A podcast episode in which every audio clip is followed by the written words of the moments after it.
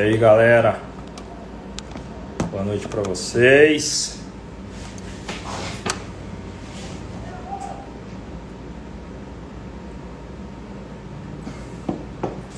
Fala, meu querido Luiz. E aí? Grande Alan, Fábio Corneta. My friend from Germany, Rimmel Motorsport. Hello, dude. Good night.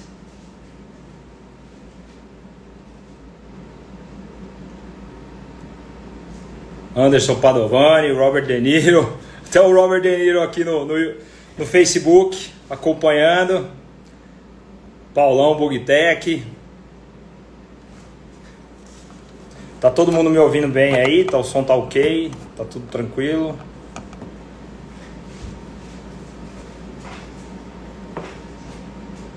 Grande Salsa Wagner.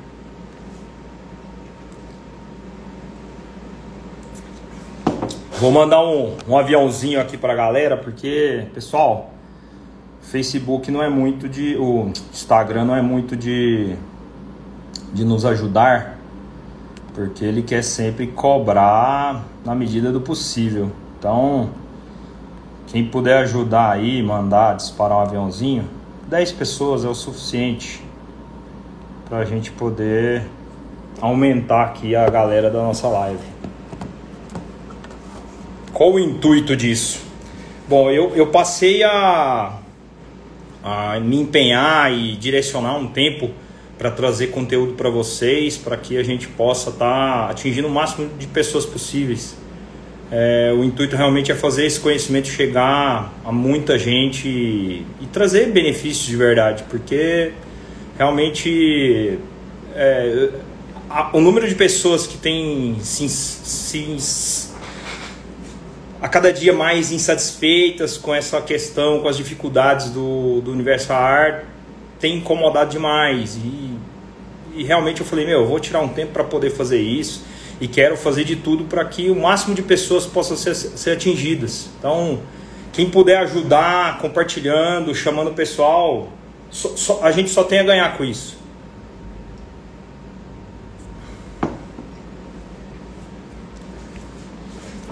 Como é que foi o dia hoje, a temperatura aí na cidade de vocês? Aqui tá agradáveis 40 graus. Goiânia, como sempre, não perdendo aí a dianteira na temperatura do, do planeta. Imagina como o motor ar está satisfeito com, com, essa, com esse momento que a gente está vivendo, nessa temperatura. Boa noite aí para quem já está entrando. Grande Alex, José Carlos Gaspareto, um grande abraço, Rodrigão.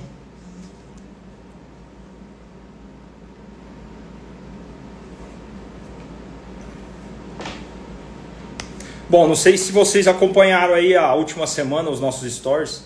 É, eu fiz questão de postar algumas, alguns momentos chaves que as pessoas têm relatado, têm questionado em relação à, à questão da refrigeração. E, e realmente existem muitas dúvidas, muitas questões em aberto quanto a, esse, a esses problemas que têm se tornado uma rotina. É, momentos como esse que a gente está vivendo, que sempre, infelizmente, o calor é fundamental no, no funcionamento do motor e acaba criando muitos problemas.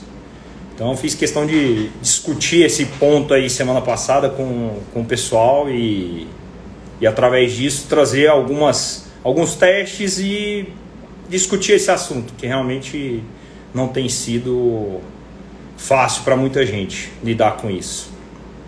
Então assim, vou iniciar aqui colocando mais uma vez é, em pauta aquele assunto nosso sobre o radiador. É, fiz questão de criar aquele teste para que as pessoas pudessem realmente perceber essa diferença, que ela é considerável. É, o material é fundamental.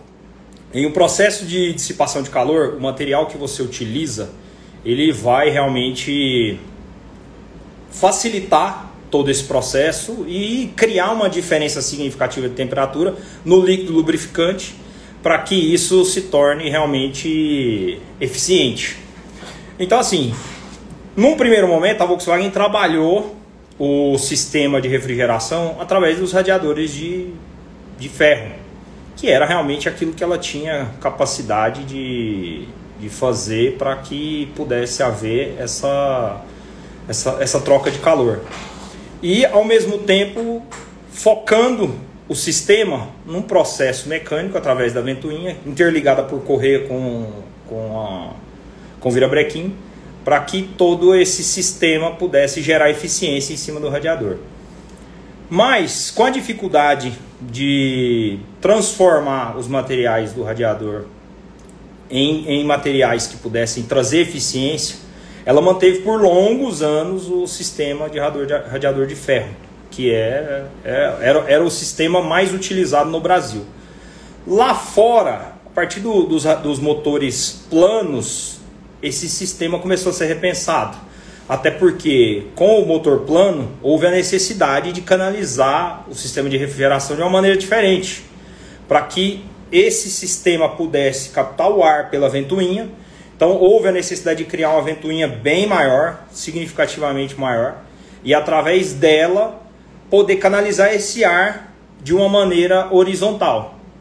No sistema do Fusca, a refrigeração é vertical. A ventoinha joga o ar de forma vertical sobre o radiador. Já nos motores planos, isso precisava ser, ser horizontal, o que não gerava uma facilidade de canalizar esse ar. Então, para poder tornar esse sistema um pouco mais eficiente, ela foi atrás do radiador de óleo de alumínio. Então, através do sistema de refrigeração de alumínio, ela pôde ganhar um pouco mais de eficiência e conseguir manter essa temperatura é, em casas inferiores. Todos os motores planos eles têm um sistema de captação central. Então, o ar vai ser captado nas laterais do carro e ser direcionado na, na frente do motor de forma central, para que a ventoinha capte ele, pressurize por trás da ventoinha do motor plano. A gente tem uma colmeia, uma colmeia não, um caracol. Para quê? Para que eu possa pressurizar esse ar e forçar a entrada dele de forma horizontal no sistema de, de ventilação. Então, o ar ele é forçado, entra e, e acessa os, os cilindros e a, o radiador. Com a utilização do radiador de alumínio, houve uma notória diferença, uma significativa baixa na temperatura. Mas não é só isso que faz o sistema de temperatura do motor a ar. É, quem sabe aí, eu vou dar uma dica, quem sabe quais são os sistemas de refrigeração que o motor a ar possui. São três, três sistemas de refrigeração. Tem muita gente que acha que é só o sistema de óleo que refrigera. Aí é que realmente começam os problemas. Porque muita gente acaba ignorando os outros sistemas e acaba achando que se eu adicionar radiador de óleo, se eu adicionar óleo no meu motor, eu vou resolver os meus problemas. E não é por aí. Então escreve aí para mim, eu quero que você escreve aí para mim quais são os sistemas de refrigeração do motor a ar. Já estou dando uma dica, são três. Quais os sistemas? Um deles você sabe, é o, é o sistema de óleo.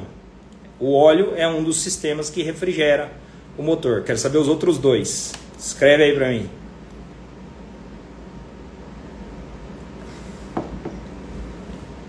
Precisa ficar com vergonha não, gente. Tem, você tem que realmente escrever, você tem que realmente colocar sua opinião, porque é através dela que você vai ajudar outras pessoas ou realmente perder a crença, perder aquela ideia de que, ah não, é só isso, eu sei que é só isso. Então, quero saber aí quais são os três sistemas.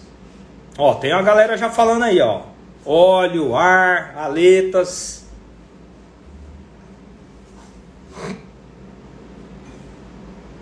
Ventoinha, aletas. Principal é o ar. O motor é refrigerado a ar e não a óleo. Certo? Bom, nós temos três sistemas. O principal deles é o, o óleo. O óleo ele vai ajudar a refrigerar o sistema, só que não somente isso. Ele ajuda também a lubrificar. Então a, função dele principal é lubrificar e refrigerar. Através do, da, da, das propriedades que ele tem de líquido refrigerante, ele entra pelos sistemas, lubrificando, mas ao mesmo tempo tirando calor. Então ele tira calor do, do, do motor e canaliza esse calor para um ambiente onde eu possa fazer essa troca, que é o radiador. No, no radiador, eu preciso de um outro sistema. Que sistema é esse? A ventilação.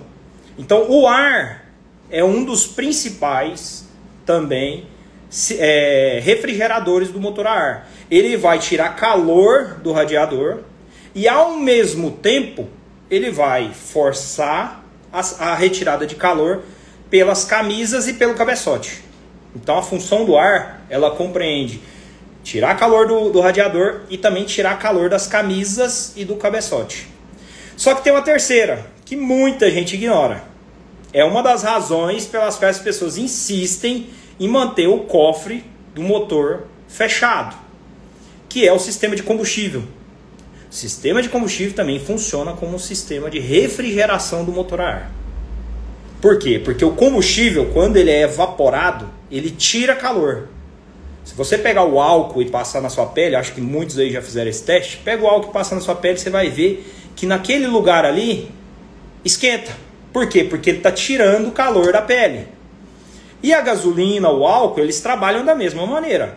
Quando eles passam pelo coletor, ele tira calor. Muitos aqui já perceberam que nos sistemas que possuem carburador simples, logo abaixo, abaixo do, do carburador, começa a condensar, começa a formar uma nuvem é, fria.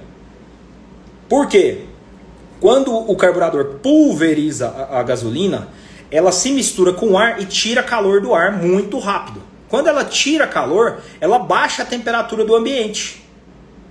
Quando ela baixa a temperatura do ambiente, como o coletor está imerso no ar e no ar tem partículas de água, há uma condensação.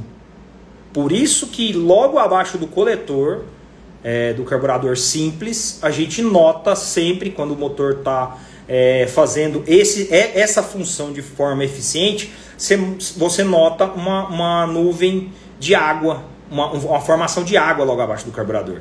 Tem gente que fica sempre com aquela política, ah, não, tem que congelar. Vamos tratar sobre esse assunto também. Vou, vou, vou falar assim, em poucas palavras, por que não pode congelar, mas a gente vai tratar disso em um outro momento com mais eficiência quando a gente for falar de carburadores. Mas o pé do coletor, ele tem uma tubagem que sai do escape e através dessa tubagem sobe calor para o pé do coletor. Por quê? Porque esse processo vai acontecer sempre. Sempre que o combustível for pulverizado, ele vai tirar calor do sistema e ali ele pode ele vai formando, ele vai, ele vai baixando a temperatura até chegar ao ponto de congelamento. Ele congela por fora, alguns já devem ter notado, ele forma realmente uma, uma, uma camada de gelo. Essa camada de gelo que é formada por fora, ela se torna um problema. Por que ela se torna um problema? Por, por essa razão eu tenho nos pezinhos do carburador, eu tenho um, o pré-aquecimento. Muitos conhecem como pré-aquecimento. Pré-aquecimento é os gases do escape circulam por essa tubagem, fornecendo calor ao pé do, do, do coletor, para que durante a troca a gasolina tenha da onde tirar calor. Porque se eu for mantendo aquilo ali congelado, vai chegar uma hora que eu não vou ter essa eficiência.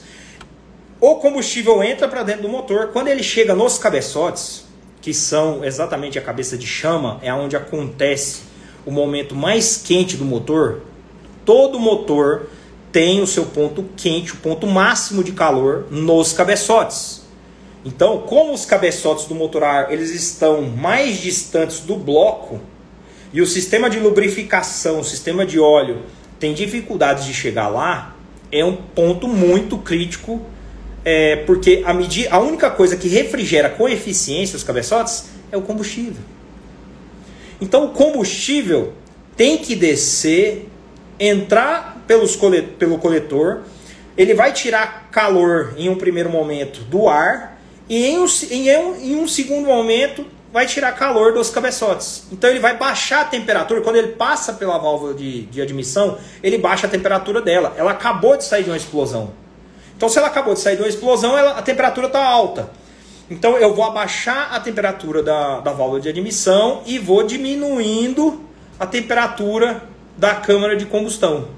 Então é muito importante, muito importante. Se vocês quiserem anotar, eu ia pedir, é, quem puder, vai anotando tudo que a gente está falando, porque eu quero que vocês usem isso. Isso é uma informação que não pode morrer aqui. Eu não quero que as pessoas amanhã ou depois se equivoquem ou façam qualquer coisa sem realmente levar em consideração tudo que a gente está falando. Então anota aí. É muito importante que a mistura, ou seja, o que é a mistura? É a, a pulverização de combustível na proporção correta de ar e combustível, ar e combustível, que essa mistura chegue nos cabeçotes na proporção correta para o seu motor. Cada motor tem uma cilindrada, 1300, 1200, 1500, 1600, fora os, os, os, superiores. Eu tenho que dosar isso muito bem, porque esse combustível vai chegar dentro dos cabeçotes na proporção correta. Se ele não chega, qual que é o problema que eu tenho? Um problema gigantesco. A mistura fica pobre. E aí, como eu acabei de dizer, os cabeçotes trabalham em alta temperatura. Se você não fornece combustível suficiente para ele chegar lá e manter o equilíbrio, baixar essa temperatura e ainda ser suficiente para queimar, para haver explosão, você tem um problema duplo. Além do aquecimento, você vai começar a desenvolver é, detonação dentro dos cabeçotes. E a detonação, ela forma, ela, ela é uma, o que, que é a detonação? A detonação é uma queima irregular. É quando eu tenho combustível e ar desproporcionalmente e essa queima acontece de forma errada. Ela não acontece de forma homogênea. Eu tenho, eu, eu, eu acabo criando resultados que não são interessantes para o motor. Aí vai formando a borra preta, vai formando o carvão, vai formando todo aquele particulado que é péssimo para o seu carro.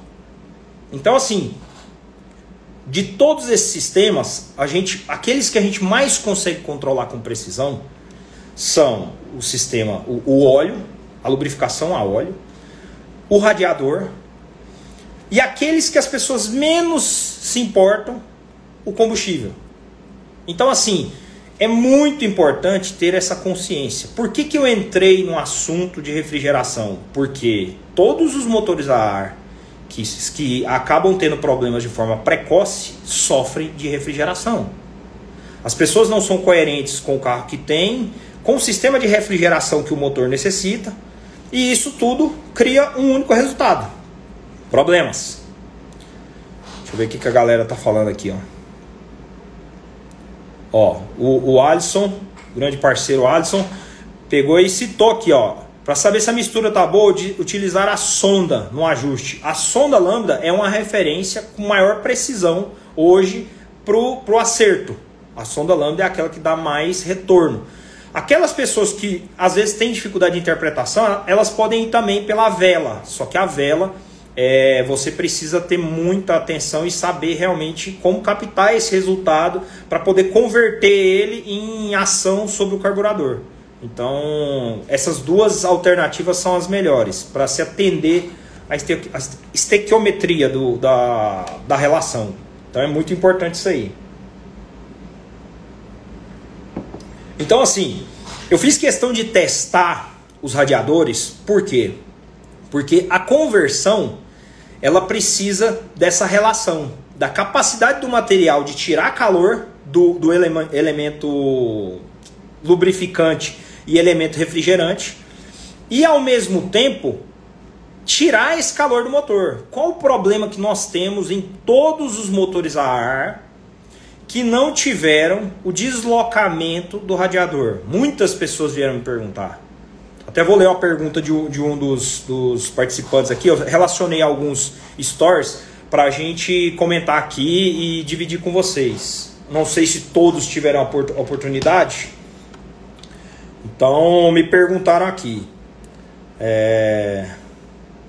Deixa eu pegar aqui.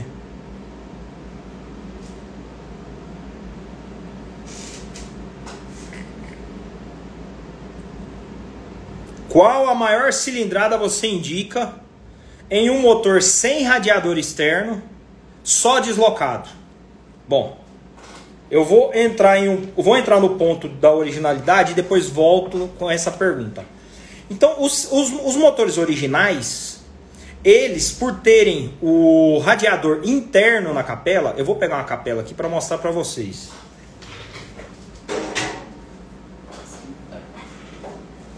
Essa capela é uma capela réplica do 1200, porém ela não tem radiador deslocado. Percebam que ela é reta por trás. Então o radiador ele vai ocupar esse ambiente. Ele fica aqui internamente.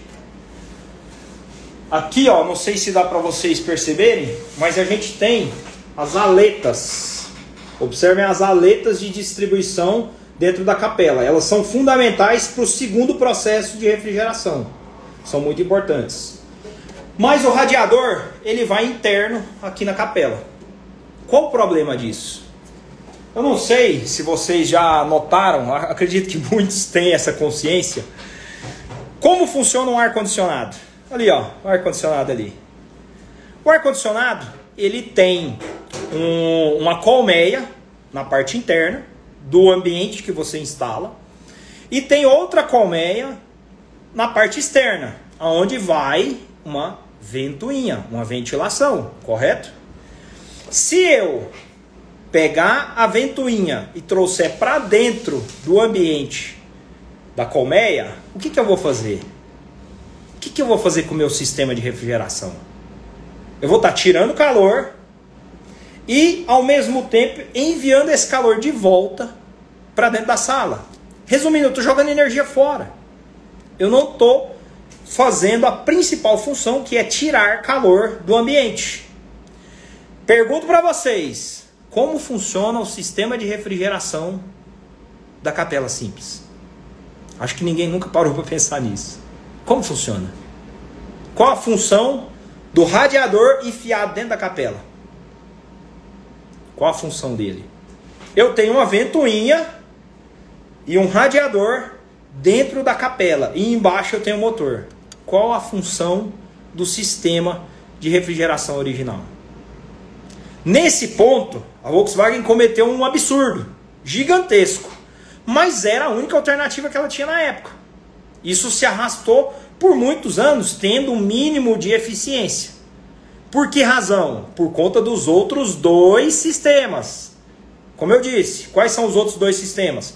Eu tenho a retirada de calor pelo óleo, eu tenho a retirada de calor pela ventilação forçada e tem a retirada de calor através do combustível que entra pelo motor.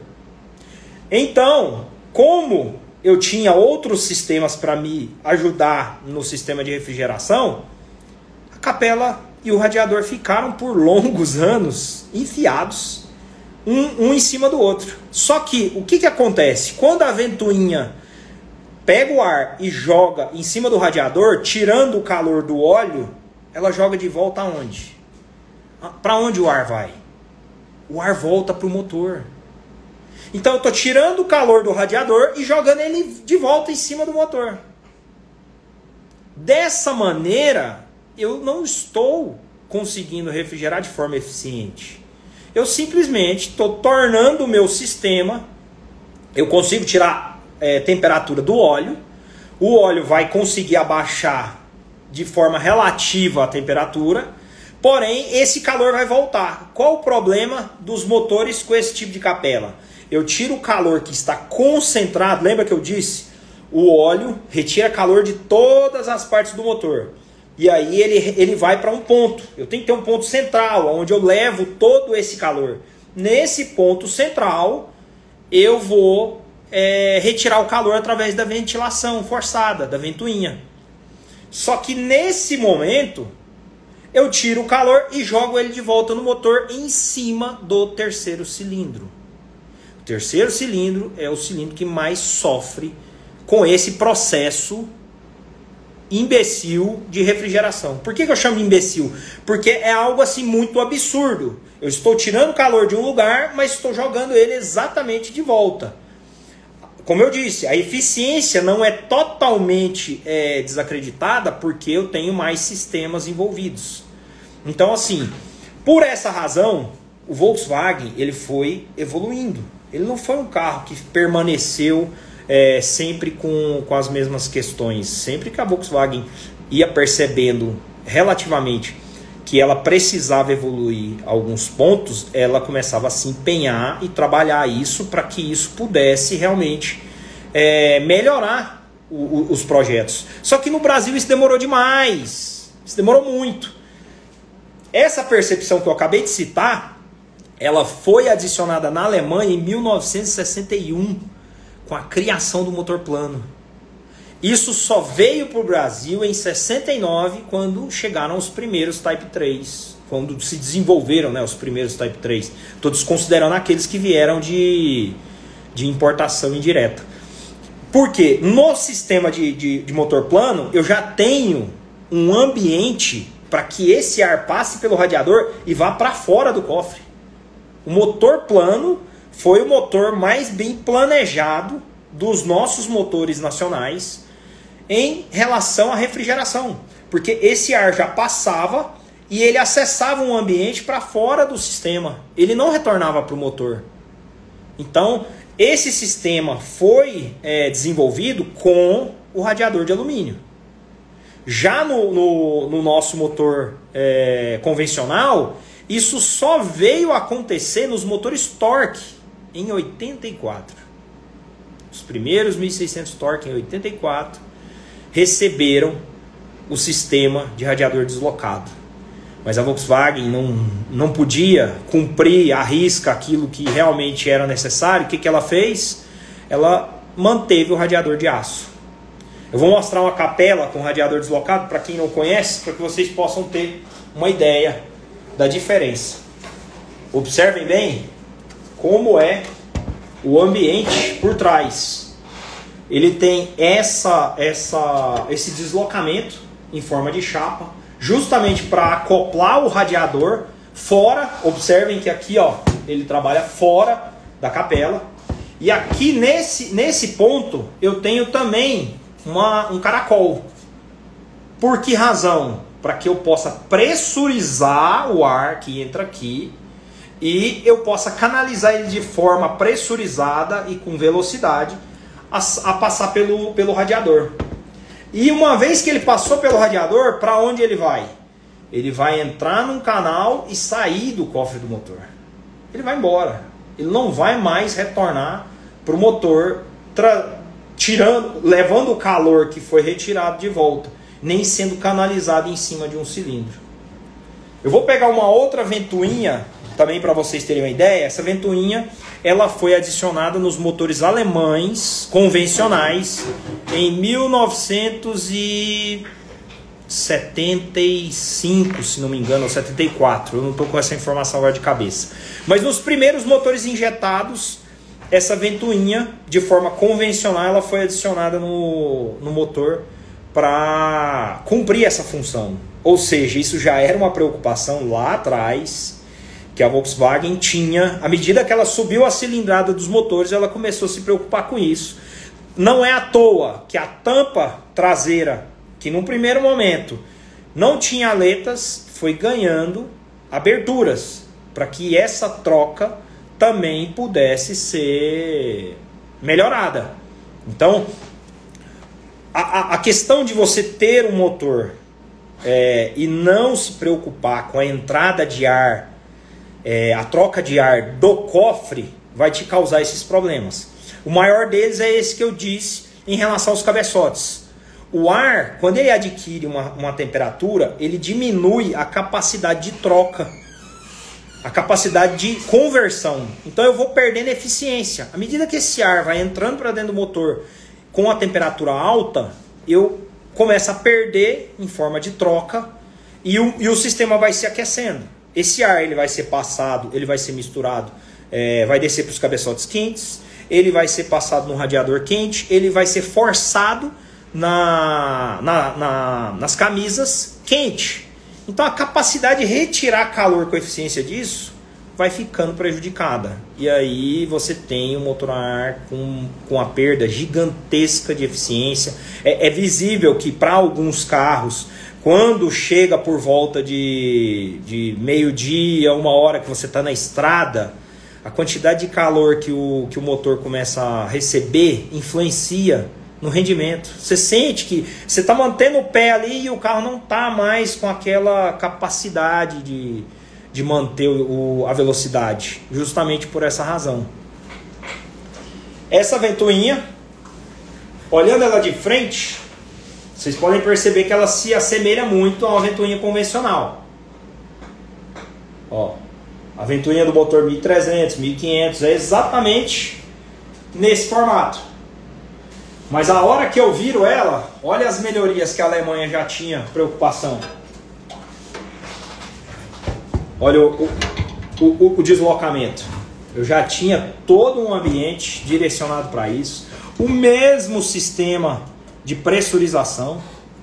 E o principal, o principal aqui, que é esse, o Velocity Ring, que é um Venturi, é uma peça, ela, eu não sei se vocês vão conseguir perceber, ela é soldada aqui. Ela é soldada em quatro pontos e ela e a função dela é realmente aumentar a velocidade com que o ar entra para dentro do sistema de refrigeração. Se eu aumento essa velocidade, eu aumento a eficiência. Que eu vou perguntar para vocês, qual radiador vocês acham que esse sistema utilizava? O de ferro ou de alumínio? Qual vocês acham? Não precisa nem responder, né? Todas essas melhorias não seriam é, retratadas sem realmente um radiador com eficiência. Então, indiscutível. Voltando ao ponto da pergunta, qual a cilindrada que eu recomendo sem radiador externo? Outro ponto também. Muita gente, por desconhecimento dos demais sistemas, acredita que se eu adicionar radiadores, se eu adicionar volume de óleo, eu estou resolvendo os problemas do meu motor. Eu acabei de mostrar para vocês que não. O óleo cumpre uma função. Por mais que eu aumente o volume de óleo e eu consiga diminuir a capacidade desse óleo todo esquentar, se em algum momento ele ganhar temperatura, eu não tenho o que fazer. Só que antes disso, os cabeçotes vão fritar. Eles vão superaquecer numa condição extrema sem conseguir fazer a troca ideal. E aí é onde eu disse, além da carbonização, além, além da detonação, você começa a ter uma, uma, um desgaste prematuro de válvulas, de guias de válvula, que vai ocasionando outros problemas o, o, o, à medida que eu, eu tenho essa carbonização, essa carbonização ela cria resíduos dentro do motor. Os anéis, por estarem trabalhando, eles podem é, se romper, pode haver fratura, quebra dos anéis, por conta do acúmulo de material realmente de detonação dentro dos cilindros. Então, não vai ser através da adição de radiadores que eu vou resolver os problemas de aquecimento do meu motor. Não vai ser. Então, assim, dentro do, das nossas experiências, eu estou trabalhando com fatos. Eu não estou aqui dando a minha opinião pessoal e achando nada. Eu estou testemunhando o que nós aplicamos nos motores que nós fazemos e o resultado disso. Então, dentro de tudo isso que a gente faz hoje, o motor que a gente conseguiu trabalhar de forma eficiente com um único radiador deslocado, e mesmo assim mesmo assim, eu não utilizo o radiador que a gente mostrou, vou até mostrar ele. Esse é o radiador de alumínio do motor convencional, do 1600 convencional. Esse radiador é o radiador limite para todos os outros motores de 1600 para baixo. Por que, que eu recomendo esse radiador, inclusive para o 1200? Por conta dessas questões que nós acabamos de debater.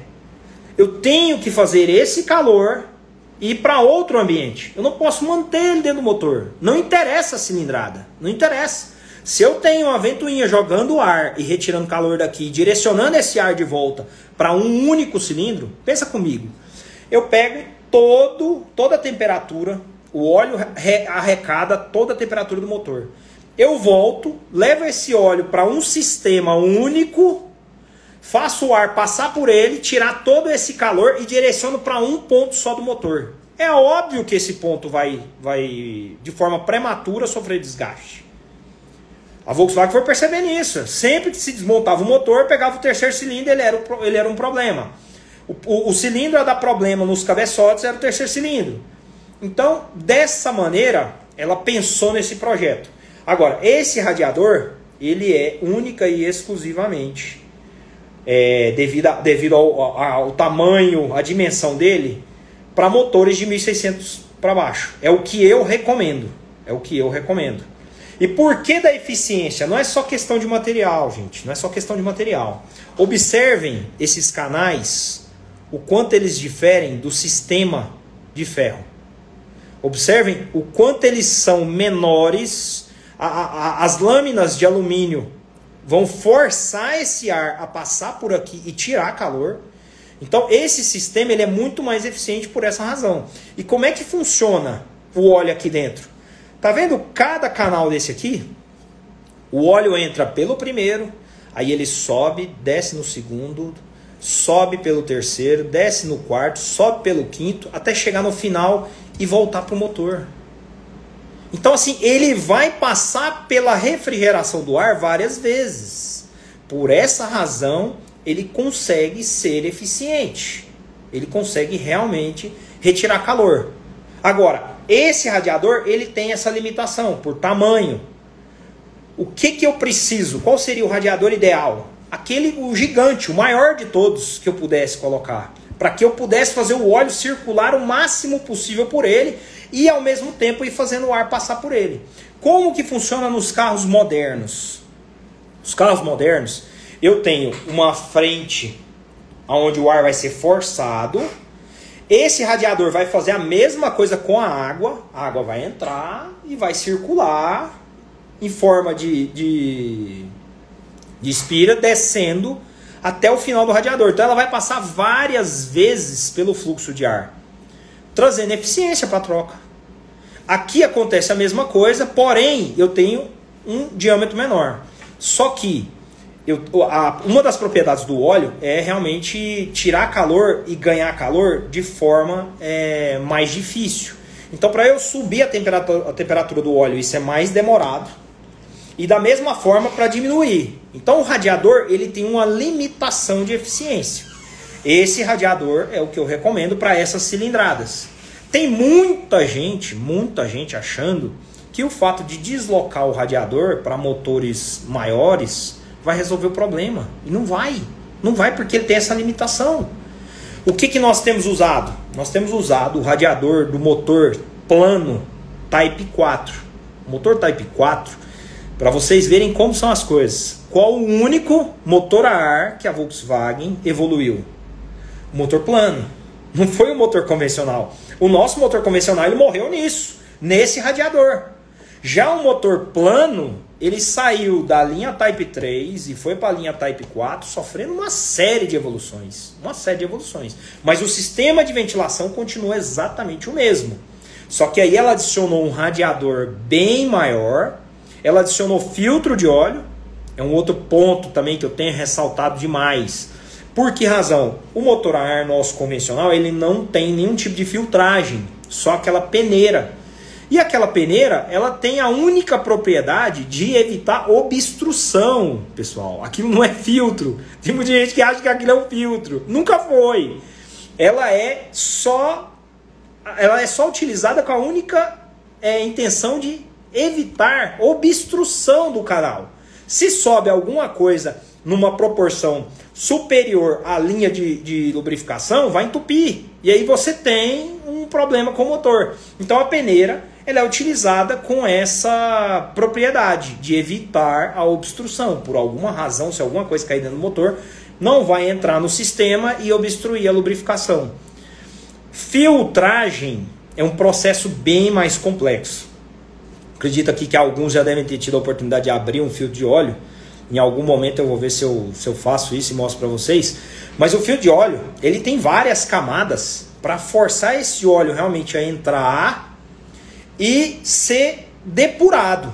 Todos os resíduos e materiais é, decorrentes do processo de funcionamento do motor vão ficar retidos no filtro, para que esse óleo siga o caminho dele sem impurezas, evitando o acúmulo de material pelos dutos, evitando a, a fadiga prematura dos, dos ambientes onde vai haver lubrificação e eu possa também exercer a função de, de evitar qualquer tipo de, de maiores, é, maiores é, partículas entrarem pelo sistema. Só que ele faz isso de forma eficiente.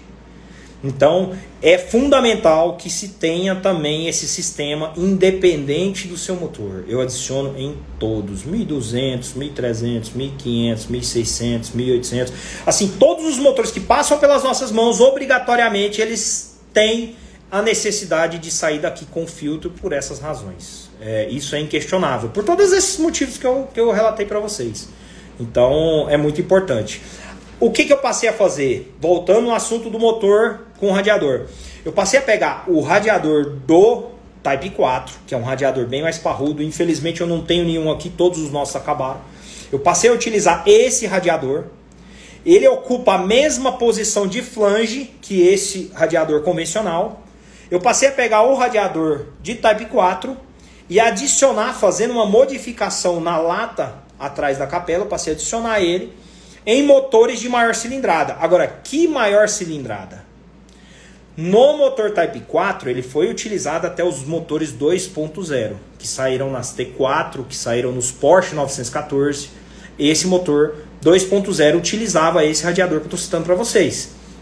No nosso motor, ah, por exemplo, a minha Variant, a minha Variant, que é 2.200, eu utilizo o radiador interno, o radiador é, que fica dentro do motor, eu utilizo o radiador de Type 4 mas um radiador externo. Então, eu utilizando somente esse radiador de Type 4 em motores até 1800 cilindradas, eu vou conseguir fazer um controle de temperatura do lubrificante. Que fique bem claro.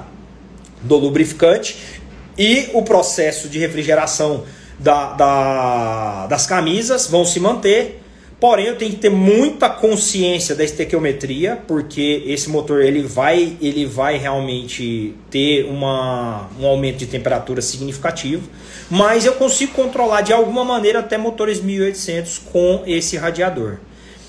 Subiu a cilindrada, passou disso aí, infelizmente, não tente manter isso de forma cega, não tente manter isso de forma equivocada, porque você vai ter problemas com certeza você vai ter problemas. Então é muito importante você ter essa consideração é, com motores acima dessa cilindrada. E como eu disse, não adianta ir adicionando radiador. Tem gente que começa a sofrer de problemas de refrigeração por outras razões e, infelizmente, acredita que adicionando radiador vai resolver alguma coisa.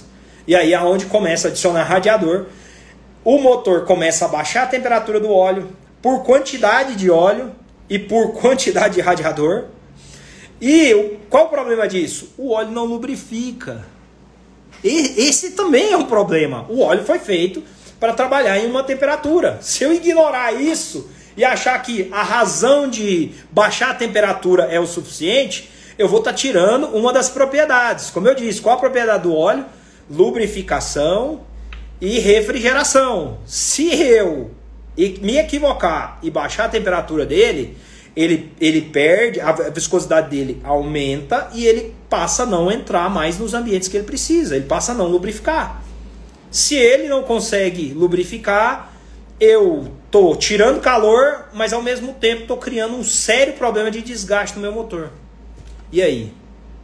Será que eu consegui resolver alguma coisa? Então, é muito importante essa questão. O Marcelão está perguntando é, aqui no Facebook: o filtro de óleo também ajuda na refrigeração? Bom, Marcelão, eu tenho a seguinte opinião: diretamente, ele não tem uma função específica nesse sentido. Apesar de ele aumentar a quantidade de óleo, ela não é tão significativa, mas ele aumenta. Ele tem a, a função a primordial que é de realmente retirar resíduos quando eu digo resíduos, eu, uma hora eu vou abrir para vocês um filtro. usado em um motor a ar, eu vou abrir para vocês para vocês verem a coloração do que sai lá de dentro. As pessoas não têm essa dimensão porque elas nunca usaram. Então na cabeça delas não é tanto assim, não é tão necessário. O dia que você usa um e na troca você vai lá e desmancha ele, você abre ele, o óleo que sai lá de dentro é inacreditável. Principalmente motores novos. Eu acabei de fazer o motor. É um motor que eu tô com ele é, em processo de amaciamento. Pode ter certeza que a quantidade de particulado é gigantesca, é gigantesca. E isso é um sério problema, entendeu? Porque a, se você não tem filtro, aquilo por alguma razão vai ficar circulando, vai gerar um desgaste prematuro e em algum momento, quando você é, for perceber, a, você esgota o óleo, ele fica pelos canais ele se prende, as bronzinas, ele se prende em ambientes onde ele não esgota, onde ele não desce. E aí você acaba carregando isso por muito tempo dentro do seu motor e criando uma série de desgastes. Eu já tive o desprazer de abrir certos motores que é, é absurdo. Quando você abre, que você vê o estado das bronzinas, é, que elas trabalharam com limalha por muito tempo, aqui, aquilo, aquilo provoca um lixamento. Você acha que alguém passou uma lixa naquele ambiente. Você olha o virabrequim, ele está todo arranhado. As bielas estão todas arranhadas. A, a parte interna das camisas, onde elas trabalham, estão, está tudo arranhado. Por essa razão. Então, assim, é muito importante ter essa preocupação. Porque isso é passível de sérios problemas. Alguém quer fazer mais alguma pergunta aí? Eu vou pegar mais uma pergunta aqui é, do pessoal que interagiu com a gente para relatar. Ó, um outro ponto sério. Isso foi desenvolvido através da nossa cultura. A nossa cultura foi avançando e os carros rebaixados foram ocupando espaço e isso também trouxe problemas. A Kombi, por estar rebaixada, esquenta mais mesmo ou é só mito? O mito é que é só a Kombi, não é só a Kombi. É qualquer outro carro rebaixado. Eu até expliquei em um dos meus stories que qual o problema dos carros rebaixados? Bom, antigamente não se tinha asfalto como se tem hoje. Hoje você passa uma hora, duas horas andando sobre um asfalto quente, um asfalto que realmente ele, ele vai adquirindo calor e ele passa ao longo do dia é, refletindo esse calor. Tanto esquentando a massa de ar que está próxima ao asfalto, quanto irradiando. O processo de aquecimento ele funciona de duas maneiras. Ele funciona através da condução e da irradiação. Então o ar que está próximo ao asfalto, ele esquenta através da condução, mas também através da irradiação. Os raios solares batem no, no, no asfalto, refletem e aquecem, e o asfalto quente reflete e aquece também esse ar. Então o carro que é rebaixado, que anda mais próximo do chão, ele vai coletar ar quente e vai coletar os raios de irradiação que o, o asfalto emite. Então, tecnicamente, você está andando sobre uma frigideira com seu motor. E isso causa problemas. Por quais, quais problemas? Se eu, não, se eu já tenho um sistema de refrigeração trabalhando de forma estrangulada, já no limite, o que, que vai acontecer quando eu andar no asfalto quente? Todo esse calor adicionado não vai permitir que o meu sistema de refrigeração consiga retirar. O motor vai ficar andando com a temperatura elevada. Então, por essa razão, as pessoas que possuem motor a ar rebaixado, que possuem é, Volkswagen a ar rebaixado, precisam se preocupar e evitar é, momentos do dia cuja temperatura está muito alta. Eu sempre recomendo é, é evitar, diminuir o, o, o período de uso das 11 da manhã até as 3 da tarde. É o momento de você parar, ir almoçar, fazer qualquer outra coisa e deixar o seu motor descansar. Se você não tiver essa preocupação, você realmente vai estar incorrendo em riscos. Aí chega um e fala assim para mim: "Ah, mas eu tenho radiador deslocado". Eu falo, meu querido, não é o suficiente, isso não resolve. Por, por todas essas questões que nós relatamos. O cofre do motor fechado. Ah, eu uso uma, uma, uma tampa de, do motor fechada. Eu não quero abrir. Ué, tudo bem. O motor a ar é o mais caro que existe hoje para ser construído. Se você quer fritar o seu motor porque você não quer abrir mão da sua estética, porque ela é importante, você não quer comprar um radiador porque é mais importante comprar as rodas parcelado em 12 vezes. Você vai me desculpar, mas alguma coisa vai pagar por isso. Alguma coisa vai pagar por isso. Você pode não pagar no primeiro momento, mas uma hora você vai pagar por isso. Você vai ver que o resultado de ter ignorado essas questões trouxeram problemas mais sérios para você. Então, assim, é, eu tenho uma filosofia é, muito clara sobre o Volkswagen Ar e sobre o automóvel. A primeira função dele é te levar para os lugares. Você precisa ter essa consciência. E a, a, toda, toda a força motriz dele parte do motor. Se você não compreender isso e colocar em crédito os seus interesses, a estética do seu carro, em, de, de, em depreciação do motor, você vai pagar por isso em algum momento. Então, assim, não se equivoque nesse ponto. Tudo isso que nós estamos debatendo é para que você adquira conhecimento e cultura. Vou pedir aí, ó, pega o aviãozinho e manda para as pessoas, para que a gente tenha mais pessoas participando hoje disso aqui, para que elas possam, amanhã ou depois, não ficar difundindo a falsa crença de que ah, se eu colocar radiador vai resolver, ah, eu posso andar com a tampa fechada que não tem problema. Não é bem assim. Então, todos esses pontos eu faço questão de debater e discutir porque são os maiores motivadores dos nossos problemas. A tampa fechada, ela vai facilitar demais o aquecimento do ar do cofre. E o que, que acontece com ar quente? Ar quente expande o ar quente expande, ele sobe. Se eu tenho ar quente concentrado no cofre, por mais que eu tenha a ventoinha gerando uma pressão negativa, absorvendo esse ar, eu vou criar uma dificuldade com o ar frio que entra. Então, essa troca ela tem que ser contínua dentro do motor para trazer eficiência, para trazer menos problemas para esse para o nosso sistema. Então, é muito importante ter essa preocupação, certo? Deixa eu ver aqui, tem uma galera aqui que fez umas perguntas. Deixa eu colocar aqui uma uma das perguntas aqui para a gente discutir.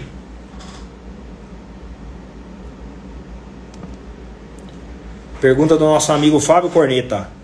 Radiador de óleo de alumínio serve para todos os casos? O pessoal aí que está no, no Facebook. Pessoal, quem quiser fazer pergunta aí pelo Facebook, é só fazer a pergunta aí que a gente logo lê.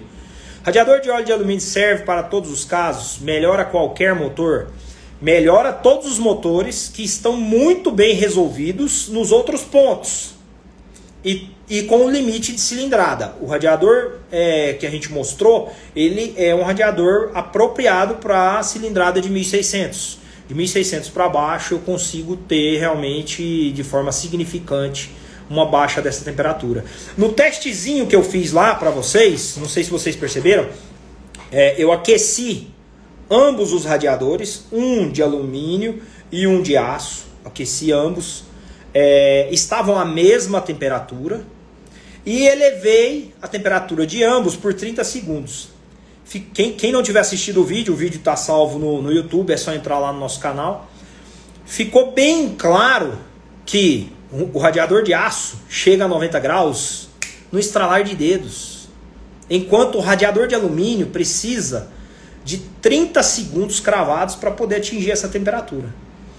O que, que isso quer me dizer? O inverso do calor específico, ele me traz a capacidade de é, libertar calor, a capacidade de, de refrigerar. Então, se eu tenho 22 calorias por a cada grama, eu preciso de 22 calorias a cada grama para elevar em 1 grau Celsius a temperatura do, do alumínio. E do ferro, eu preciso de apenas 11. Com 11 calorias eu consigo subir 1 grama em 1 grau Celsius. Eu vou ter o inverso disso, com muito mais capacidade de refrigeração, o alumínio. Se ele demora a adquirir calor, ele vai estar tá dissipando nesse período.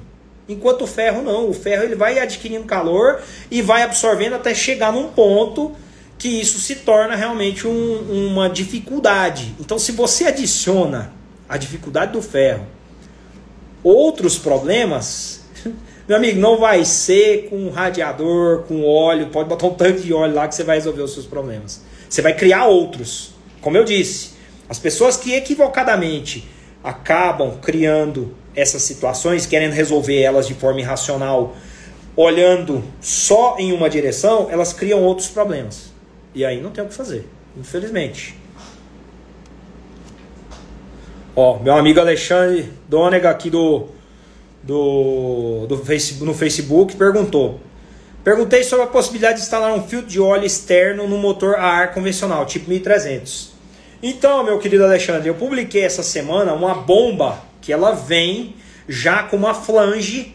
Essa bomba, ela saiu nos motores a ar mexicanos injetados ela vem com um sistema para filtrar. Então, ela é o sistema mais básico, mais simples que você pode adquirir e instalar no seu, no seu motor para evitar a queda, é, para fazer a filtragem, sem ter que adaptar nada, sem ter que inventar nada no motor. Basta tirar uma bomba e colocar outra, que isso está bem resolvido. Nós temos disponível, depois, se você quiser, eu te mando fotos e te explico melhor. Vamos ver aqui mais, mais umas perguntas aqui no Instagram. Ó, o Alisson perguntando: para cofre fechado, qual espaçador mais indicado? Bom, eu estou desenvolvendo um sistema é, justamente para ele me condicionar. Alguém já deve ter visto fotos pela internet aí. Eu estou desenvolvendo um, é, ao nosso estilo, no nosso padrão, que ele permite que a tampa se desloque, mas que ela volte para o lugar sem maiores intervenções, sem você ter que desmontar, sem você ter que mexer em nada. Então, o, o, o, que, o que é mais utilizado é aquele fixo da EMP. O pessoal utiliza o fixo para poder fazer a, o deslocamento da tampa e permitir a entrada de ar forçado. É, é, é, o, é aquele que realmente é mais utilizado. Eu recomendo, se você não tem alternativas e a sua tampa é fechada, eu recomendo. Eu recomendo. Agora, se você tem, por exemplo, tem pontos, às vezes não dá para mim colocar uma tampa aberta é, de um carro moderno, de um Fusca 76, num Fusca 68. Não tem coerência e o sistema é diferente, então não posso fazer isso. Mas se você puder adicionar as aletas, eu sempre eu gosto muito do sistema é, que saiu também no, no, nos Volkswagen R é, alemães, a tampa do modelo conversível, que saía com as aletas do Fuscão um pouco maiores, porque no conversível não tem as grelhas superiores para fazer a troca saíam com essas aletas e elas esteticamente combinam com os carros da década de 60 e permitem é, uma, uma troca de ar melhor. Então isso, isso é muito importante. É, dá para se fazer essa melhoria através disso. Ou, ou usando espaçador nessas condições, ou é, fazendo uso é, da tampa com as aletas. Perfeito? Vamos ver aqui mais alguma pergunta.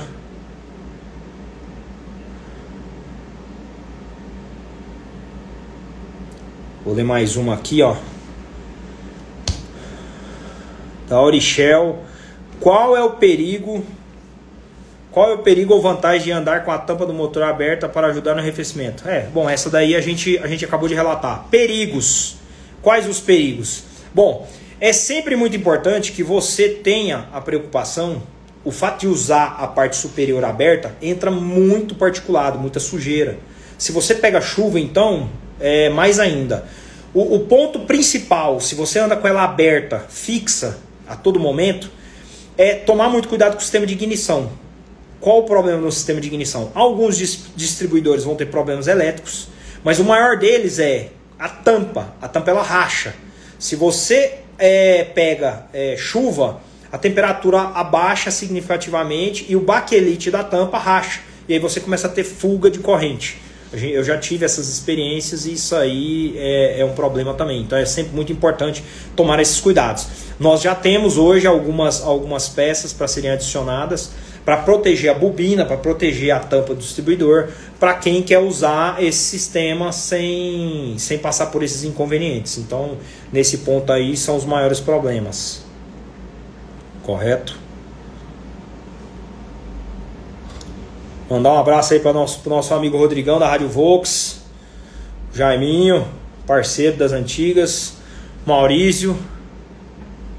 Como, como ele perguntou que abrir a tampa emba, embaixo, ó. Essa pergunta é muito importante também. Abrir a tampa embaixo ajuda ou piora? Muita gente comete esse erro. Por que, que abrir a tampa embaixo é um problema? A parte inferior do motor ela é separada pela carroceria, todos vocês já tiveram a oportunidade de observar isso, por uma borracha que fica em volta. Então essa borracha ela tem por prioridade ele, evitar que o calor do escape da parte inferior suba, suba para a área de captação, para a área da ventoinha. Então se eu vou lá e abro essa tampa, é, eu vou explicar isso em um outro momento também, mas agora vou ser bem, bem prático, bem simples. O carro, quando ele está andando, ele corta o ar formando uma gota. Então ele corta o ar formando uma gota e o ar que passa por cima se encontra com o ar que passa por baixo. Quando eu abro a tampa embaixo, o ar que vem por baixo tira calor do motor e tira calor do escape. O que, que ele faz? Ele entra para dentro do cofre. Por quê? Porque eu tenho uma zona de depressão dentro do cofre. Eu tenho uma ventoinha captando ar. Então esse ar vem e entra. Quando ele entra, ele traz o calor de volta. O pior deles, que é o, o ar aquecido pelo escape. Então, eu, eu, assim, é, veementemente, nunca abra a tampa por baixo. Se você pegar trânsito, pior ainda. Por quê? Porque vai estar tá aberto, o calor que vai estar tá saindo pelo escape, pelos gases de escape, vai estar tá retornando para dentro do seu motor e isso é crítico, isso é péssimo. Bom, deixa eu ver aqui se tem mais alguma pergunta. Nós estamos aproximando do, do nosso fim aí. Eu já até extrapolei o, o nosso horário agora, em alguns minutos. Bom, pessoal, eu deixei aí na live, é, o nosso pessoal deixou aí na live o link de, de, de um questionário que nós estamos passando. Eu criei um grupo para incluir vocês nesses assuntos. Então eu fiz um questionário. Por que razão eu fiz esse questionário? Porque eu preciso saber de vocês. Eu não consigo saber através de todo mundo, eu não consigo relatar isso por aqui. Então, através desse questionário, eu vou ter a informação dos problemas de vocês, dos carros, qual a cilindrada dos motores, para que a gente possa trabalhar isso de uma maneira mais objetiva e trazer informação de, de, de tal maneira que vocês realmente possam ser atendidos. Esse, essa hoje é a minha preocupação. Não era. Há algum tempo atrás não era. Eu tive essa consciência de mudar e direcionar todo o nosso trabalho para trazer um pouco de informação para vocês, porque eu fui me enchendo da quantidade de bobagem que a internet tem liberado, que isso tem favorecido para pessoas que não têm a menor capacidade de interpretação, a menor capacidade de hoje estar tá, é, aqui fornecendo informação. E eu falei, meu, se eu não fizer alguma coisa dentro daquilo que é a minha experiência, dentro daquilo que é o nosso trabalho, para que as pessoas possam realmente também adquirir mais informação, para que as pessoas possam é, conhecer um pouco mais desse universo a fundo, o meu trabalho vai perdendo sentido. Por mais que eu consiga resultados, por mais que quem resolve escolher a nossa empresa tenha resultados, se eu não mudar a grande parcela das pessoas que gostam desse carro, tudo perde sentido. Não vai haver razão para estar junto, não vai haver razão para fazer evento. Então, assim, é, hoje é um objetivo meu, eu quero realmente direcionar isso de, da maneira como a gente vem fazendo, trazer de forma bem particular e específica. Eu tenho que agradecer demais a, aos parceiros, aos clientes que eu tenho, que me proporcionaram e me proporcionam o contato com carros é, exclusivos, com modelos exclusivos, que a gente pode aprender todas essas informações. Foram através de tudo aquilo que eu já trabalhei, de tudo aquilo que eu passei, que hoje eu tenho as experiências que eu tenho, que eu tenho a oportunidade de ter esse conteúdo e hoje eu quero dividir ele. Eu estou disposto a dividir ele e quero. Que, e assim, não seja egoísta. Não seja egoísta. Leve essa informação para o máximo de pessoas que você puder, porque isso fortalece o nosso trabalho. É isso que faz esse momento aqui fazer sentido. Eu preciso de vocês hoje expondo tudo isso que a gente fala e a gente conversa, para que todos, todas essas má influências que a gente tem assistido possam ir aos poucos ou aprendendo o que realmente é necessário, ou deixando de espalhar aquilo que não ajuda, aquilo que só atrapalha. Então, assim, eu quero muito que essa consciência, que essa preocupação hoje esteja dentro desse do nosso grupo. Então, esse grupo que eu criei, ele é um grupo privado. Não vai haver conversas, não vai haver nada a não ser a, a, a, a exposição de conteúdo mesmo, direcionado nosso. Ele é um grupo privado que eu criei no, no, no Telegram. E a partir do momento que você preencher essa pesquisa, no final vai estar tá lá direcionado o link para você entrar nesse grupo. Então lá eu vou publicar os vídeos dos nossos motores, os vídeos daquilo, das restaurações, de todo o conteúdo que hoje a gente tem a oportunidade de realizar para que vocês possam estar é, tá participando, para que vocês possam estar tá convivendo com isso também. Então, só tenho a agradecer demais por todos vocês que têm tirado esse tempo para estar tá com a gente. E, e assim, coloquem em prática. Coloquem em prática. Tenham uma coisa na mente. Tudo aquilo que é barato, tudo aquilo que foi feito com o propósito de ser barato, de alguma maneira você paga.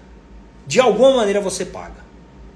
Tudo aquilo que é desenvolvido, tudo aquilo que é realmente de alguma maneira é, estudado, testado, custa tempo de alguma pessoa, custa dinheiro, custa uma série de questões para trazer para você que está gastando resultado. Pare de ficar procurando alternativas e soluções que vão trazer para você só um único objetivo: economia.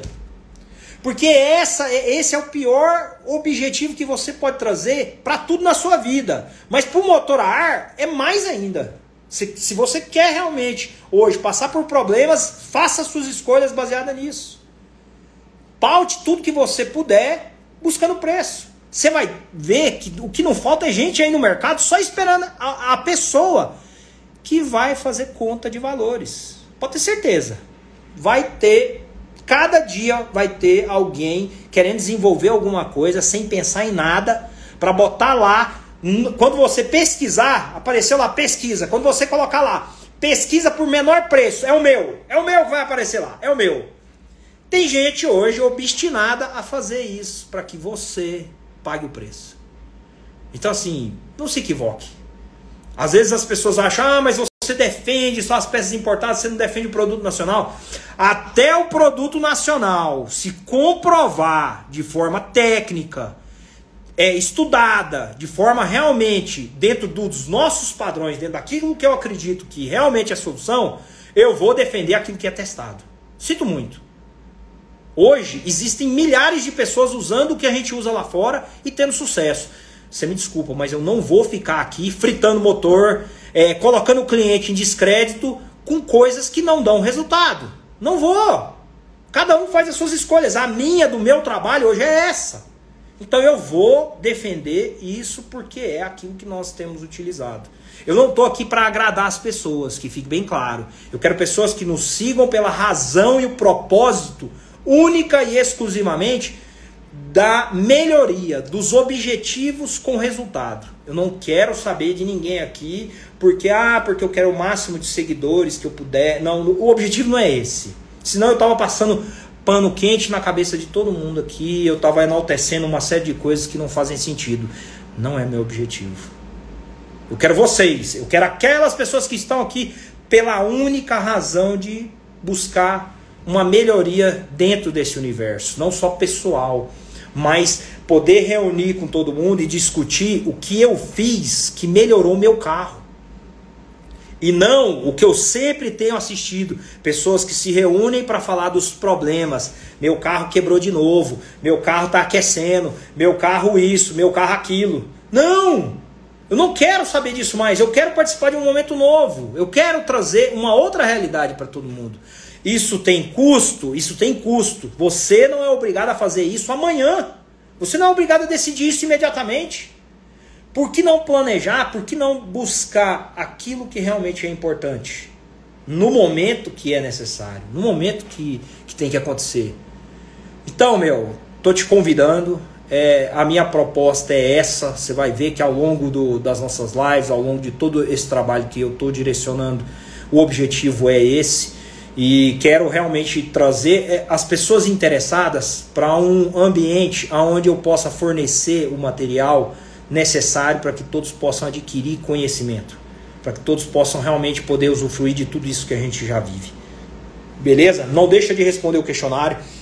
Eu vou fazer uma publicação, vou até bater um print aqui agora da tela para a gente, a gente compartilhar depois. Deixa eu dar um sorriso aqui, né? Porque a cara séria não ajuda. Então eu vou, eu vou publicar essa, eu vou fazer essa postagem e vou deixar o link para que vocês possam entrar. Vou, vou deixar o link também no, no, no Facebook para as pessoas poderem depois entrar e participar do nosso questionário. E através dele, é, a gente vai construindo um roteiro, uma, um conjunto de ideias aí que possam estar tá ajudando vocês. Eu estou trabalhando em um projeto novo de um livro que eu quero realmente poder dividir com vocês e a intenção é poder relatar não só aquilo que tecnicamente o motor a ar precisa, mas também as nossas experiências então eu quero criar uma bagagem bem rica de testes, de, de material técnico, para que, ah, não sou eu que monto o motor, mas eu tenho agora conhecimento para exigir de quem monta. Eu posso direcionar isso. Então, dessa maneira, a gente vai construindo novos resultados. Não vai ser mais só aqui falando, não vai ser mais só escutando ou vendo videozinho aí que não faz sentido ou que não tenha propósito. O, enquanto o objetivo for a, a, a audiência, sinto muito. Vocês podem se preparar, vocês não vão ver nada que seja significativo. Então, hoje, esse é o nosso interesse. Quero contar com vocês. Pessoal, só tenho a agradecer demais aí pela participação de todos. É, obrigado aí por esse tempo, por esse momento. Pessoal do Facebook, pessoal aqui do Instagram. É, continuem aí nos acompanhando. Sempre que, que eu estiver aqui, é, eu vou fazer o máximo de esforço para estar tá trazendo de alguma maneira muita informação para vocês. Beleza? É isso aí, galera. Até a próxima. Com mais assunto aí, à medida que a gente for avançando aqui, vou mantendo vocês informados. Beleza? Brigadão, um abração, boa noite. Obrigado.